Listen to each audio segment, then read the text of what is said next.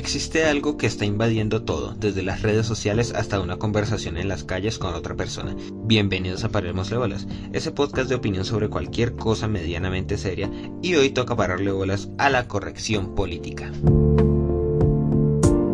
La corrección política es la modificación del lenguaje, las acciones e incluso los pensamientos de la sociedad para evitar ofender o afectar a un grupo o comunidad.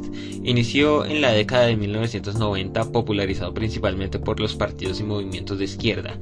Pero, ¿qué alcances puede llegar a tener esto? El primer tema a tocar en este capítulo de este podcast es la corrección política en la vida cotidiana pues la corrección política es algo normal en la naturaleza humana hasta cierto punto, pues gracias a esto sabemos que no podemos reírnos en un funeral o reírnos de la muerte de alguien.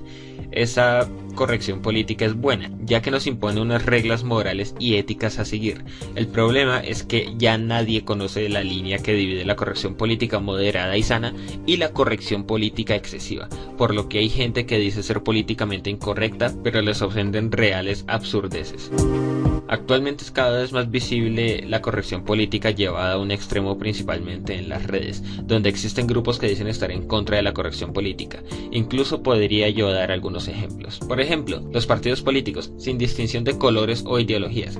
Es muy raro que estos partidos reciban una crítica de buena manera, aunque ellos dicen hacerlo, e incluso muchos llegan a considerar una crítica como un auténtico atentado a su ideología. Otro ejemplo, los grupos de la comunidad LGBT. Y sé que esto que voy a decir puede levantar muchísima arena, pues estos grupos jamás aceptan una opinión en contra de su ideología, y todo el que tenga una opinión así es tildado de homófobo e intolerante. Otra opinión que puede levantar costras, los grupos feministas son de los que más dicen ser políticamente incorrectos, pero de los que más corrigen políticamente cualquier cosa. Ejemplo de esto puede ser el lenguaje inclusivo para los géneros, tomado de la absurda premisa de que la letra O es usada para el masculino, y si la usan para referirse a un grupo donde pueden haber mujeres, a ellas les y generalizan diciendo que todas las mujeres se sienten oprimidas cuando se usa la O para el plural, cuando es obvio que esto no es así.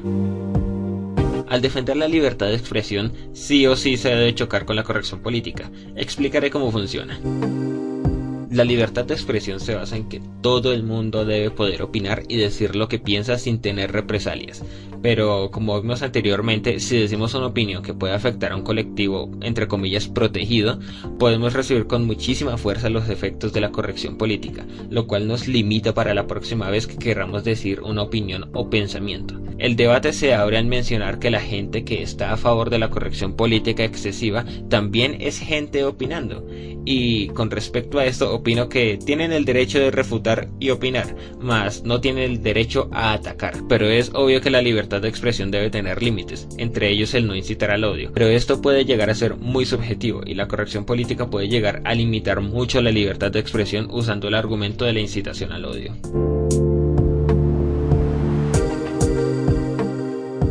Otro tema a tratar en este capítulo de este podcast es el humor negro.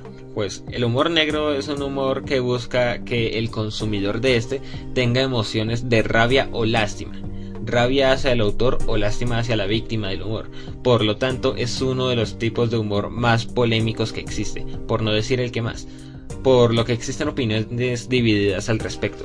La corrección política juega un papel muy importante en el humor negro, principalmente en la opinión sobre este, lo cual ha llegado a producir denuncias por incitación al odio. No he escuchado de ningún caso en el que una denuncia de estas haya llegado a los juzgados, pero hay bastantes personas, entre ellas personas con experiencia judicial, que consideran el humor negro como un delito ya que este muchas veces puede cruzar la línea del simple humor y la incitación al odio hacia una raza, cultura o costumbre. El papel de la opinión que juega la corrección política en el humor negro es increíblemente grande y no lo considero malo, pues hay opiniones de opiniones. Todo está bien con tal de que esto no pase a ser un fanatismo. En fin, la opinión está dividida por completo y es un tema que daría para hablar durante todo un episodio.